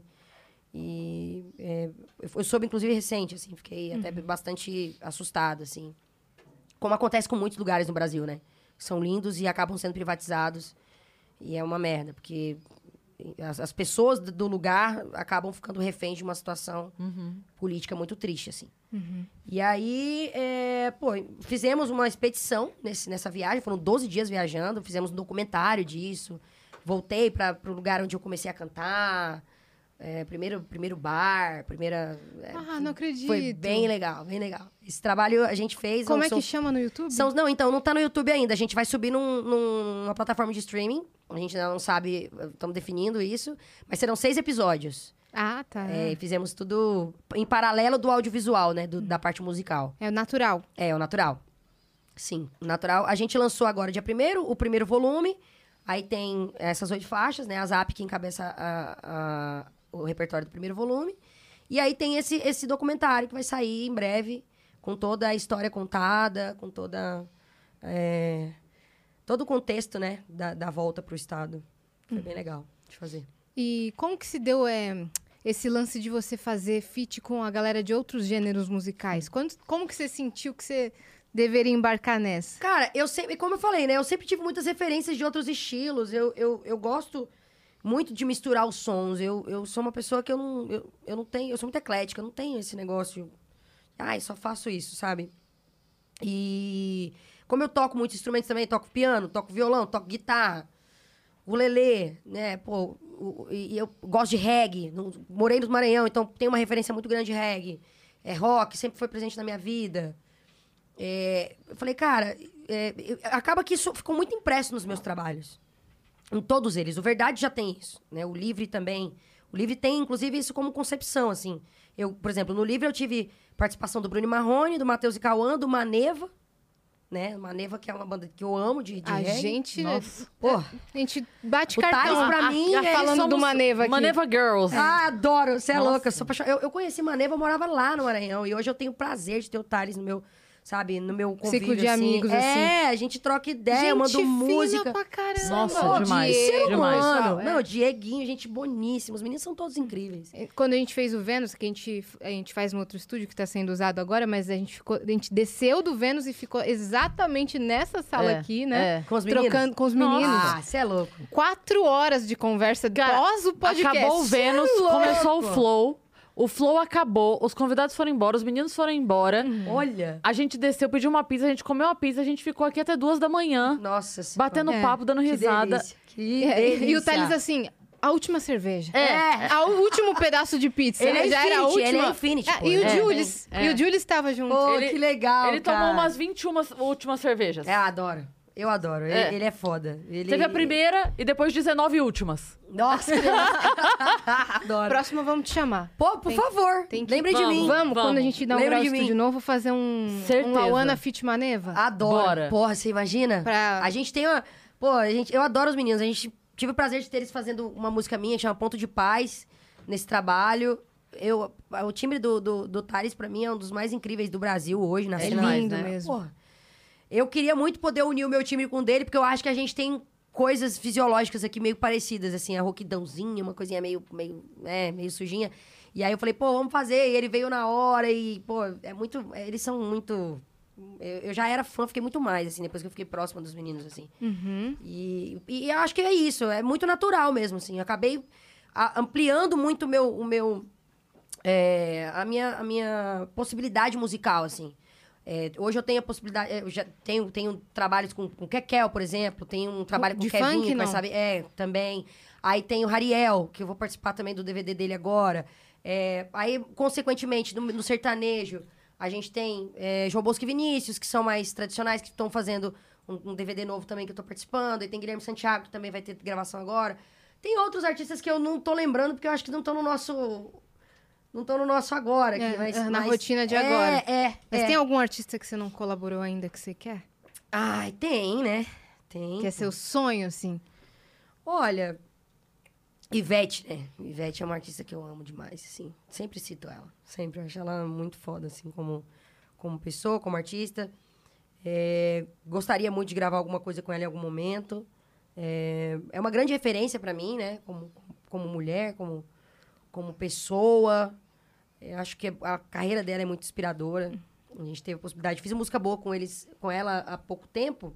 Música boa ao vivo? É, música boa ao vivo, a gente gravou e, e foi incrível, porque o programa em si, ele é um pedacinho, né? O- a rotina de dois dias ali junto, trocando, ensaiando, é algo que realmente foi, foi impagável, assim, pra mim. Aprendi bastante, assim, é uma pessoa que, de fato, me inspira muito. Você cantou junto com ela? Sim, a gente é, cantou em música alguns boa momentos. mistura... Eu, ela, Solange Almeida, por exemplo. Ah, a Solange é outra que eu tenho é, um trabalho muito bacana, a gente gravou uma música. Nossa, Solange, a gente quer demais a gente aqui. quer demais aqui, É, demais. Sol, vem, demais. Sol, vem! Quero Pô. muito a Sol. A Essa gente é fã. Super amiga. Nossa. Queridíssima. Cara, tem uma história dela que eu vi na internet, não sei nem quantos anos faz isso, mas eu nunca esqueci. De uma fã que comentou numa foto dela falando. É, Sol, eu queria saber onde você comprou esse vestido, porque eu queria um. Eu queria ir com um vestido exatamente assim pra minha Ah. formatura, não sei o que, não sei o que, não sei o que. Ela falou: passa na Vou portaria o vestido." aqui. É. Pode pegar, acho que era da mesma cidade, alguma Ah, coisa assim. legal. Não, pegou ela falou. o Ah, isso é vestido muito dela. dela. é muito- dela. Pegou E- o dela, não deu É, um novo. falou: não, não, não, não Do precisa. É, caramba. tá aqui, a é seu. Solange é uma das Falei, pessoas meu que eu Deus. mais admiro. A história dela. Se você sentar pra ouvir a história dela, a trajetória dela. É assim, isso ela que a gente É quer. isso que a mano, gente quer. É isso que a gente É de você Mas falar eu assim, achei- que orgulho que eu tenho de ser mulher, de ser representada por essa mulher, porque ela é foda. Eu achei muito legal isso porque é mais do que você. Entende? Ela poderia ter mandado uma foto do vestido, ela poderia ter dado a marca, Não, ela é a foda. costureira. O não, site. ela não, não, não é, é, é muito assim, cara, tá. É, É. Eu usei esse vestido. É, Já foi, né? é, é tipo assim. Não tem apego Pra algum, mim, né? é, é como se ela dissesse assim: Cara, ok, eu, eu gostei desse vestido, mas eu gostei dois desse vestido. Se você tá me dizendo que pra você ele é 10, Pronto, pode Então levar. aqui, é Passa teu. aqui e leva. É, pra você ele tá valendo muito mais do que pra mim, sabe? Então eu achei isso muito foda, assim. É. Que legal. Muito foda. Não, se ela vai ver com certeza. Eu vou- Isso é vou- só uma história das, das É, tantas Você tem que cara. história de vida incríveis. dela. O que ela passou como mulher numa cena também muito machista. Imagino. Você é louco. E pessoal também, né? Pô, total, Muito. total. Sim, sim. Em relacionamentos. E ela, tem, Sim. ela é uma mulher, assim, que ela te engrandece. Só de você estar perto dela, você já tá aprendendo uma parada. é Caramba, muito louco. muito E você louco. já era fã, e aí... Aí tive o prazer de gravar com ela. Ela gravou uma versão de uma música minha, que na verdade é uma, uma versão da Bonnie Tyler, né? Que é Total Eclipse of the Heart. Sim. Que a gente fez, é Eclipse do Meu Coração. Que é uma versão que a gente... O forró faz muito isso, né? As músicas e... E aí eu, eu fiz essa versão e eu guardei. E, e aí a gente já trocava muito, eu, e ela. A gente escreveu muita coisa junto. É, e aí ela queria gravar uma parada. Eu falei, pô, Sol, tem uma música, eu queria muito que você ouvisse. Aí ela ouviu, eu, eu falei, você quer gravar? Porque eu, eu, eu ia gravar no meu projeto, mas se você quiser, ela. Cara, ela me mandou um áudio assim, tão lindo, tão lindo, que eu, eu, eu ouvi, eu emocionei. Ela falou, cara, esse é um dos maiores presentes que você pode me dar. É a possibilidade de eu gravar essa música, sair por ela, né? Eu, eu entrar como convidada. E aí a gente fez um clipe lindo é, no, no castelo, é lá no. Como é é o nome daquele castelo? Muito famosão aqui. No, é... Boa, Palácio dos Cedros, arrasou, gata. É isso. Então né, a Palácio locação do clipe, É, maravilhosa. a gente que a história da música é muito é muito, a gente tentou ser o mais fiel. Eu junto com os meus parceiros, né? Que é o César Lemos e o, e o Rocha. A gente escreveu a- essa versão para ser mais fiel possível à letra original da música. E é a história da mulher que, que dá a volta por cima, né? É, é, ela fala, pode olhar, chega perto, encara que agora eu tô pronta pra poder te encarar. Pode olhar, você não tem mais esse poder sobre mim, superei, eu te- já te falei, pode olhar, pode olhar. E o pouco que ainda sinto por dentro, por fora você não vai notar. Pode olhar, é que essa paz que eu tô vivendo agora, nem você nem ninguém vai tirar. Pode olhar, mas olha, vê de perto quem você deixou. Olha, essa boca que você beijou, você não vai beijar mais.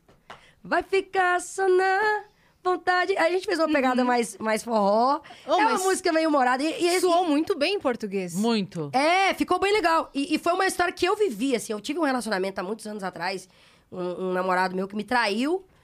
E eu simplesmente olhei na cara dele, tipo, descobri a traição, né, e tal. Eu olhei na cara dele e ele falou, é que não sei o que, não, não. Eu falei, olha bem na minha... Mas olha aqui de perto. Mas bem de perto. Você é um palmo da minha cara. Porque você nunca mais vai me ver de tão perto como agora. E nunca mais eu olhei na cara desse garoto. Toma. Mas ao mesmo tempo ele te É vê em todos os lugares Então, agora. E te ouve na rádio. Toma, otário! é isso. Né? É bem isso, é bem isso. Ah, cê- já saiu aí- esse clipe? Não? Já, já, já. Eu não Já sei, tá atorando. Tá, rolando bem pra caramba. Eu nem sei quantos, quantos acessos tem, mas tá rolando mega bem. Você me fez lembrar a música do Cazuza, que ele fala. Eu não- esqueci o nome da música agora.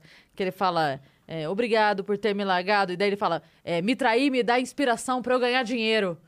Me trair me dá inspiração pra eu ganhar dinheiro. Aí é tipo, é música. É muito essa música, né? É. Muito obrigado, querido, por Isso, essa história que você me gratidão. deu. É. Eu fiz essa música. Sim. e... Vou ganhar dinheirinho Exatamente. A Adele, a Adele adora. Ela ama, ela faz isso até hoje muito bem, né, inclusive. A Adele sofre e fala, peraí, É. deixa eu ficar no que- aqui no meu Eu já não quarto tenho muito esse mood, não, sabia? Eu gosto de escrever quando eu tô bem, assim. Eu go... Na verdade, eu gosto. Eu até falo de sofrimento e tal. Mas eu sempre gosto de dar finais felizes. E, ou pelo menos finais bem resolvidos para as minhas músicas. No geral, eu acho mais, mais gostoso, assim, sabe? Tem gente que gosta, né? De ficar, ai, sofrendo, arrastando. E... Eu não sou muito desse mood, não. Mas é uma questão pessoal, assim. É outra pegada, é, né? é. É, e nesse meio sertanejo, por que, que as pessoas acham que se você não anda 24 horas com a pessoa, você tem rixa? É uma coisa que a gente sofre também aqui. Sim. Pessoas- Então. se a gente não fica 24 Cara, horas outro juntos, dia. Não, essa eu nem te contei. A Yas fez um churrasco na casa dela no Boa. final de semana. E eu tô Ah. gravando um filme, eu tô passando o final de semana em Brasília, gravando pra caralho. Ela nem tava em São Paulo. Aí, não, não, mas, mas foda-se, ainda que Aham. tivesse. Aí mandaram pra mim assim, porque eu postei, ah, tô acordando cedo pra ir gravar. Aí mandaram assim, é, você acordando cedo pra gravar e Yas fazendo festinha. Eu falei, sim, querido, porque eu tenho outros dias que ela tá gravando desde cedo as publi dela e eu tô E dormindo até meio-dia. É. Tá tudo bem, E aí, Brasil. é. Tá tudo certo. Era um mas é domingo, porque- cara. É, não, velho, peraí. Eu fiz um churrasco. É, aí, É tá muito tudo certo. maluco isso. É muito doido isso que a Que pessoa acha que loucura. assim, não, mas cadê ela? Falei, Gente, eu não sei, tá vivendo, Caramba. tá sendo feliz, tá É, e dormindo, pessoal tá. tem uma fantasia, né? No fantástico mundo das pessoas. Tipo, ah, a Lauana e as meninas do feminejo tem andando de mãozinha dada. Gente, não, não, a gente não tem nada uma contra a outra, não existe isso. Não tem rixa, não tem Mas briga. não tem, não- a gente é igual você ter afinidade e amizade. Às É. vezes você tem amizade com outras pessoas e independente de ser mulher ou não, entendeu? Não é Então porque não faz o mesmo negócio. gênero. Eu sempre, eu, eu tava falando isso aqui, a gente tava falando nos bastidores. Sempre escuto uma pergunta, tipo, ah, Lauana, como é a sua relação com as meninas do sertanejo? Gente, a gente tem uma relação, ok, maravilhosa. A gente não tem amizade. A gente não dorme uma na casa da outra. Porque a gente não tem afinidade, não é por nada. Mas eu, eu- uma torcendo pelo trabalho da outra, a gente vai, né? Cada uma fazendo o seu E trabalho. a hora que puder gravar alguma coisa junto, Colaborar. se fizer sentido, vai gravar. fazer É. e pronto. Fazer o e- projeto Amigas. É. Quem, Nossa, quem falou isso aqui foi a Bruna Luiz, Ah. que falou que é uma outra humorista. E ela falou assim, cara, que às vezes o pessoal, ah, porque a Cris Paiva... É. é. Não, cara, a gente só não é amiga. Amiga de É. ligar Melhores pra amigas. falar tá a hora certo, que... a gente deseja bem, a gente quer bem. Mas, cara, eu ve... a gente vai lá, curte a foto, deseja bem, às vezes faz show junto, É. às vezes... Canta as músicas, Pelo amor de outra. Deus, troca Brasil. ideia, até bebe uma coisa junto. Chama e vida. ok. É, sim. normal, humanos. Sim. É isso. Mas é que tem essa coisa, né? Parece que se você não for amiga da pessoa, É, é, treta. é treta. É, ah, cara, rola e- umas tretas. Ai, não, é não rola inveja. treta, Não tem amigo. treta alguma, gente. Tá todo mundo trabalhando pra caralho, alguma. ninguém tem tempo pra tretar, É. não. Imagina, não tem nem tempo pra isso, né? Pelo amor de Deus, tá louco, imagina. E independente, eu acho que a gente precisa ficar com as pessoas que a gente gosta, que a gente tem amizade. Né? Eu, eu, pelo menos, eu não costumo forçar muito a barra pra ter amizade com ninguém, não. Acho que isso é Uhum. Melhor ruim, né? coisa, melhor e, e hoje em coisa. dia, acho que a internet também trouxe uma, uma, uma parada meio tipo...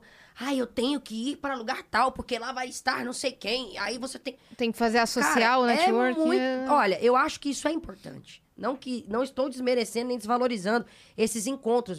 Tanto que eu participo desses encontros São ótimos. ótimos. Porém, eu não acho que, que as relações precisam existir dessa forma. Acho que você tem que minimamente trocar ideia com a pessoa. Sentir que, pô, aquela pessoa tem uma maneira, uma filosofia parecida com a minha. Acho que tem de- que ter honestidade. né, em Cara, e, e aí vai embora. Aí você senta, troca ideia, fala sobre coisas que você. que, que são parecidas, né? De vida, de pensamento, e, enfim. Acho que é por aí. Depois o resto é resto. Aí Uhum. vem, vem. As coisas vão acontecendo. Acontece no meio, no nosso meio de, de, de, né, entretenimento, não só a- a música, mas a arte, é, humor e a, né, artes cênicas e tudo mais, a gente, a gente troca, é natural. Mas não Sim. tem uma obrigatoriedade de, de, ter uma relação Sim, porque É. deve ser horrível sentir também que você foi só um degrau pra pessoa chegar em outro, Então, em outro sim. lugar isso ali, é né? péssimo. E isso torna as relações muito líquidas, eu acho, assim, muito pequenas, muito superficiais. Acho que isso acontece. E, e tá tudo bem se isso acontecer uma vez, sabe, na- nas, em situações da, da, da nossa carreira. Mas que isso não se torne um, um, um- um movimento, é, é, vamos dizer, um movimento frequente, talvez, ou, ou um movimento que, que, que possa ser visto como uma coisa de né? interesse, tipo, ai, nossa, eu preciso estar com fulano, porque fulano vai me levar pra ciclano, sabe? Uhum. Isso não é legal. Já teve essa história pro seu lado? Cara, De você assim, chegar onde chegou, ah, é porque ela fez tal coisa. Ah, Ah, tem pessoas que falam... tem- olha, o que tem de gente que fala o que quer é, é terrível. Eu sou muito em paz com as minhas atitudes e com as, com as coisas que eu falo, porque eu sou muito consciente das coisas que eu faço e que eu falo, entendeu? Eu não costumo é, criar polêmica. Eu não vivo de polêmica. Primeiro que eu, eu faço meu trabalho, eu não, não, não gosto desse negócio. Acho que a internet está cada vez pior nesse sentido. A gente precisa colocar um limite, né, para as coisas, para a vida da gente ter um ter, ter equilíbrio, a gente ter saúde emocional para poder viver. Acho que a- as pessoas estão cada vez menos preocupadas com isso. Isso é um problema porque porque é, é, consequentemente a, a- a- internet vai tomando conta e vira um câncer aquilo. Você vai, né? Tem muitos artistas que vivem isso, né? Hoje em dia. sim. E eu, eu lamento, porque talvez se essas pessoas tivessem delimitado, a partir daqui eu não vou postar. A partir daqui eu não vou fazer. A partir daqui eu não vou estar ali pra fulano ver. De expor a vida, a vida pessoal, você disse. Cara, é, é, né, e profissional também, talvez, sabe? Coisas de repertório. Uhum. Tem pessoas que, que, que não, não têm essa sensibilidade. Acho que talvez é um pouco falta de, de sabedoria, às vezes, sabe? Sim. É mais do que a inteligência. Acho que é sabedoria. Você pensar assim, pô, não vou me expor e tal. Então, eu acho que, é, para mim, é muito isso, assim. é, as polêmicas. E eu sempre levo isso como uma premissa de vida, assim. É, nada pode ser maior do que o meu próprio trabalho, entende? Uhum. Eu não quero viver em pauta de, ai, nossa, meu relacionamento com a Verônica. Não, cara. Quando a pessoa escutar o seu nome, É. você quer que ela pense na sua música. Exatamente. É isso. Não que ela pense, É ah, isso. Lauana, ah, que terminou com ciclano. É, tá com fulano, não sei o quê. Cara, não, não, não é isso, entende? A, a, a internet tá tra- trazendo essa coisa meio desmedida pra vida da gente, né? E eu vejo isso. E a pessoa fica é porque viciada assim, também, né? a- eu também, a gente também tá numa geração, acredito que vocês junto comigo, numa geração que a gente tem um, um, assim, um pouco mais de, de dizer, vamos dizer assim, de, de, de consciência, eu acho. Não sei, não sei se vocês têm essa mesma visão que eu, assim. Mas a galera, assim, depois de 25, 30 anos, a galera já não é tão é, inocente de, ai, nossa, vou fazer tudo, vou postar tudo, sabe? Pessoal- E menos escrava também disso, né? Porque tudo agora é, ai, tô aqui, não sei o quê. Sim. É legal, mas é uma hora que você tem que... Você tem que ter um, Um pouco tato, um pouco de tato, né? pô, Na hora, lógico. na hora de, de expor, de postar. Claro, claro, acho que é importante. E porque também, assim, a gente já falou isso aqui outras vezes. É, a pessoa que não gosta, ela não vai gostar. Você pode postar o que você quiser, coisa mais Acabou. fofa. Pode postar uma foto de gatinho tomando leite. A pessoa que não gosta de você, ela vai falar, credo, pra que o gatinho tomando leite? Gatinhos Entendeu? não podem tomar leite. E a pessoa que gosta de você, você pode postar também o que você quiser, que ela vai continuar lá. Então, assim, cara, pra Só quê? faz, só Pra faz, quê, é. sabe? Outro dia, quando rolou o episódio do Rafinha, que eu não pude vir, que não consegui entrar e tal, ainda tem a galera que não acredita que eu não consegui entrar. O Rafinha E aí- Bastos veio aqui. A Cris tá Ah. gravando um filme.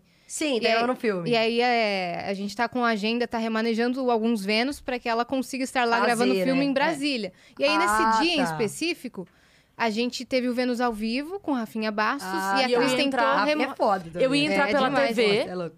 e a gente tava numa locação que era muito longe. E eles tentaram conseguir internet pra mim. A internet que eles conseguiram não deu certo. Enfim, eu consegui entrar Caramba. antes. É. Antes do ao vivo eu tinha conseguido entrar.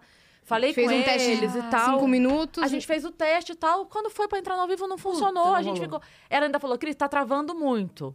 E aí a gente tinha entrega de patrocínio. Eu falei, cara, não vou cagar o programa. Ah, Faz, faz aí faz. e vai, né? Eu gravei um vídeo, mandei, tudo bem. Só que tem gente que fala, ah, não vê porque tem treta com. Ah, Ai, pronto, aí já vira. Deus Que é amiga do. Danilo. Porque ela é amiga do Danilo, então ela tem treta com o Rafinha. Eu já fui no podcast do Rafinha, quer dizer, a pessoa nem se dá o trabalho de ver que eu já estive lá. Ai. Não faz nem sentido. Ai, Deus Depois do os dois me mandaram áudio. Ô, Cris, boa sorte aí na gravação e tal, não sei o que. Minha vontade era postar o áudio. Falar aqui, ó, minha treta aqui, ó. É. Com os dois postando um áudio de. Mas aí Mas parece vale que a tá pena? dando até satisfação, Não. né? Pô. Aí não vale a pena aí eu dar falo satisfação. assim, cara, pra quê? Aí teve uma menina que postou no vídeo falando. é, achei muito babaca da parte da Cris. Falta eu de falei, bom, profissionalismo. eu estou gravando um filme. Se isso é ser babaca, eu quero ser babaca muitas vezes. Eu quero É, gravar eu adoro muito. ser babaca, né? Nossa, me chamem para ser protagonista das babaquices. Ela inventou, ela inventou um filme de pra gravar só Gastei porque o milhões. Rafinha veio. É Você acredita? louco, caralho, que loucura. Então, é, mas é por isso que eu tô falando. A pessoa que ela quer entender A, É. você pode é. falar assim, é B. Eu vou te mostrar porque é B. Ela vai falar, não, é A. Ah, é. é. É A. Não, meu amor, eu Esse- tô te mostrando A que Laura é tem B. cara que não tem paciência pra Zero. nada disso, entendeu? 0.0. Quando eu vejo, tipo assim, é, é o tal do hater, né? Uhum. Porque tem gente que se disfarça, mas é hater. Né? É, tem o Né, não hater tem? velado. Opa! Tem o Pô, hater velado. É um, é- é um- um liker. É o hater um passivo. liker, É o passivo. É, é o passivo. É o hater passivo. Ele Ai, fala uma coisa ela- legal com- Ai, que a Lauana gravou tal coisa, porque ela tinha que gravar modão, que não sei... Cara, a Lauana não é sertaneja. Eu escuto várias vezes isso, sabe? Cara, eu não preciso provar pra ninguém que eu sou sertaneja. Eu sei que eu sou. Eu sei que eu sou. Eu tenho um trabalho para além dos trabalhos que eu faço. E eu não tenho por que ficar fazendo o mesmo som que os meus ídolos fizeram toda a vida se eu tô aqui pra fazer um som diferente, entendeu? Então, assim, é- é- é, colocando dentro do meu universo mais ou menos a, a experiência que vocês tiveram. Então, tipo assim, acho que a gente não pode dar um palco pra essas pessoas, porque o que essas pessoas querem é isso, é isso Sim. né?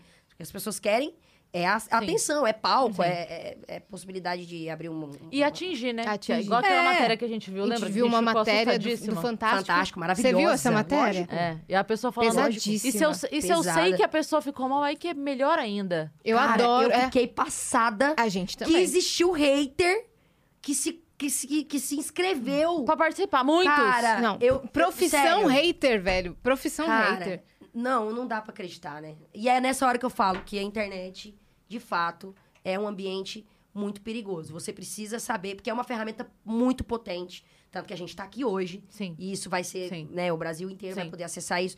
O mundo, né? Na realidade. Mas a gente precisa saber usar, cara. É. A gente precisa saber usar. Pra gente, pra, pras pessoas, pra, pra, pra, pra vida de quem tá perto da gente, pra família da gente. É, porra. É que a internet, na verdade, ela deu a possibilidade da pessoa falar o É, que ela o não que falaria no ao vivo É. pra você. Porque eu sempre falo isso, a pessoa vai. Ah, não, não gostei da tua música, por É, exemplo, é, né? Acontece. Tá bom, tudo bem, você tem o direito de não gostar, mas se você tivesse no barzinho e eu estivesse cantando, você ia levantar da tua mesa e vir até o palco e falar: Oi, com licença, ô, ô, menina! É, Tá não ruim. gostei, Tá ruim. tá? Tá ruim. Não gostei. É. Falou. Você não ia fazer. Você ia terminar de pessoas- comer é, e ia E embora. nem em outras profissões, tá? É, Não, e as Parece que pessoas é se só com artista. É, e as nem pessoas se disfarçam de fake, cara. Isso é muito feio, velho. Nossa, que feio. É ridículo. E pessoas com mais A de pessoa 30 vai lá no anos, sabe? direct. Ai, que Lauana, porque a sua namorada... Nanana. Porra, meu amigo, acorda. O que que eu quero saber de você tá da minha... Sabe? Você não tem... Eu não tô nem aí pra sua opinião sobre o meu relacionamento, minha Sim. namorada, O etc. pessoal opina muito? Ah, às vezes, assim, opina. Opina Uhum. muito. Mas eu, eu, eu, sinceramente, não dou, não dou vazão, assim. Eu prefiro é, fingir que eu não tô vendo, sabe? Uhum. E ela lida bem com isso? Sim. Algumas coisas menos. Ela tem menos paciência ainda que. Ela é da área artística, não? Ela é, ela é figura pública, né? flu- Influencer, mas não é artista, não é cantora. Então, ela tem uma, uma- uma personalidade bem forte, assim.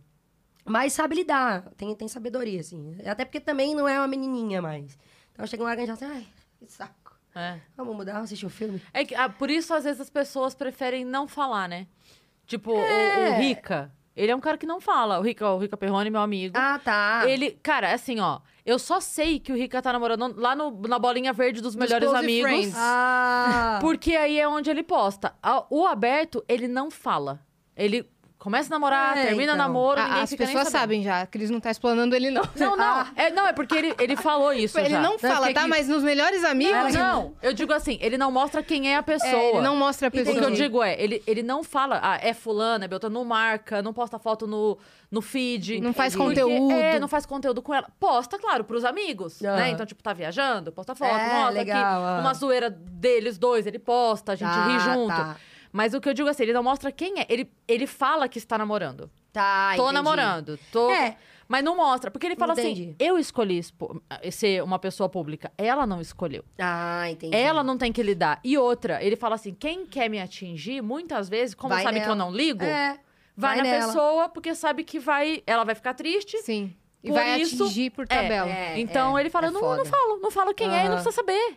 Eu Sim. tô namorando. Essa informação tem que bastar. Acabou, é, Estou lógico. namorando. Pronto. Cara, é- eu acho que é muito. Esse é tão, esse é um foro tão íntimo, tão íntimo, que é isso. A internet deu essa possibilidade para as pessoas se, se disfarçarem de fake, irem lá falar, falarem o que quer, sobre o, o que quer que seja. é, E, cara, é muito feio. Sabe? Eu acho que é muito. É uma coisa assim. E, e mostra muito mais da pessoa do que da gente. Uhum. Porque é um vazio, é uma pessoa que não tem nada pra, pra, pra né? Não tem um prazer, não tem um. A, grande maioria dessas pessoas. É que- claro É. que é. Porra, pelo Não amor É tem, claro não tem um que é. trabalho. É claro às que é. vezes. É Até muitas. porque é aquilo que a gente tava falando. Quem tá ocupado não tá preocupado com a vida do outro. É lógico, velho. gente, é lógico. Você Tem- não tá, você não tá pensando, ah, mas o que, que a outra tá fazendo? Não É, interessa o que a outra tá fazendo. Eu sempre brinco assim, quando alguém fala pra mim, é, não sei o que, que a grama do vizinho é mais verde, eu falo, gente, não sei nem se meu vizinho tem grama. Eu nem vi a, grama do vizinho. Eu não tô nem olhando o que, que tem no quintal do meu vizinho, se ele É, tem, gente, entendeu? Foda-se o quintal do É vizinho. lógico, é, É, lógico. um grandíssimo problema sim. Dele. Lógico. Mas legal saber que você tem essa consciência, essa maturidade. Não, total, cara. Eu acho que é, a, a gente vai, vai conviver com a, com, com a ferramenta da internet pra sempre. Que a gente não vai se desfazer nunca. E eu acredito que vai chegar um ponto que as pessoas que vivem esse drama de, de, de sofrerem com esses ataques de internet, que vão ter que ter, criar a consciência de falar, cara, a partir de agora eu não vou mais me dispor a passar por isso. É. E, e pronto, acabou. De lá em diante, é é aquilo. Você vai viver a sua vida e vai deixar aquilo pra lá. E, e- e tem que, você tem que encontrar uma forma de ter equilíbrio emocional, estando, vivendo um ambiente, no, do ambiente da internet, porque a gente trabalha com isso, Sim. né? E ao mesmo tempo tendo a sabedoria de que, cara, a partir daqui eu não quero. A partir daqui, tudo bem. E Sim. aí é, é Uhum. delimitar. Saber delimitar sabe? seu, é, Sim, saber É impor isso. seus De limites. resto, é, é muito pequeno, é muito pouco. Você pegar um celular e você, tipo, que nem muitos artistas já passaram por isso, pessoas de- do meio da música que, pô, vivem relacionamento, termina, volta, não sei o quê. Aí vai lá a gente fala, ah, porque terminou, que não sei. Cara, é muito É. pequeno você, você entrar numa depressão, você ter um problema psicológico grave por causa de um aparelho celular e uma Sim. internet. Aí ficam falando, ah, mas não, parece fa- não, tô não estou desmerecendo o sofrimento, tá? Eu estou dizendo que o, o ato de você saber sim. filtrar isso, entende que eu Sim, quero dizer? claro, claro. É, é isso. Você sabe, você não pode deixar isso aqui tirar o seu, a sua paz. Sim. O seu, o Controlar o que seu- você a sua sente, tranquilidade, o seu É. sossego. Sim, Até porque é ninguém isso. sabe o que acontece de verdade, né? Então, cara, e, e quanto mais popular você fica, mais isso fica fora de controle. Então você tem que ser o controle da parada. Você não pode esperar que o celular vai fazer isso Sim. por você, que a sua rede social vai fazer isso por você, porque não vai. Sim. Sim. Não vai. Você viu é, o meme que. O meme. O vídeo que rolou aí há uns dias que o cara comprou todas as revistas, que ele não concordava com o que tava na revista. Aí falaram assim. Cara, você não entendeu nada de como funcionam as coisas. A revista tá amando que você fez isso. Então, assim, Lógico, é eu isso. o acho que a- a, objetivo. grande questão é a hora que a gente entende que o hater ele é só engajamento, Uhum. Beijo. não É. importa. Se ele for no teu Seja Instagram feliz. e comentou É linda, ou se ele for no seu Instagram e comentou Feia. feia, É. o engajamento é, o o mesmo. mesmo. Se ele tá O aqui algoritmo- assistindo, N- Vai entender da mesma ele, forma. ele tá aqui assistindo, tá dando número. O algoritmo não entende o que você escreve, É. tá? Ele só entende que teve um- uma interação, um like ou dislike dá na mesma, É o comentário dá na mesma, e a- a- o, o que isso é, reverte pro canal é a mesma coisa. É, então, tá bom, você quer gostar, você quer não gostar, caguei. É, É caguei. isso. É isso. Exatamente é um- isso. E o, o doc é natural? Quando que lança? Tem, tem Então, a gente data ainda não já? tem data. A gente Meu tá em Deus. negociação, mas vai ser bem legal. É, é um trabalho que. é, eu, eu tenho algumas referências de fora, né? O Ed Sheeran fez isso com um, um documentário que chama Songwriter, que tá no Apple, Apple TV, se eu não me engano, tá na Apple, na, Uhum. na plataforma da Apple. Que é bem legal, ele juntou também compositores e tal. Foi um documentário que, me, que eu consegui extrair bastante é, conteúdo pra fazer o nosso aqui. É, Eu acho genial fazer um é, documentário de, de Cara, eu acho bastidores, que fa- gravação. tava faltando, né? A gente faz isso todo dia, né? No sertanejo tem muito isso. O movimento de- dos, dos compositores sentarem, escreverem, eh, colaborarem uns com as obras dos outros. E a gente filmou tudo isso. A gente vai mostrar tu- todo esse processo. Até pra quem é curioso, talvez quem esteja começando. E hoje, eh, fora do Brasil, todo mundo faz isso, né? A Pink faz isso, o Ed Sheeran faz isso. Sim, Justin Bieber, Cold- Taylor Coldplay, Swift, Justin Bieber faz isso. Lady É, Gaga. Lady Gaga faz isso, exatamente. A própria. Ai, meu Deus, esqueci o nome dela agora. A Dua Lipa Dua Lipa. faz muito isso. Então, assim, acho que a- o- na, na cena brasileira tava, tava faltando esse tipo de conteúdo.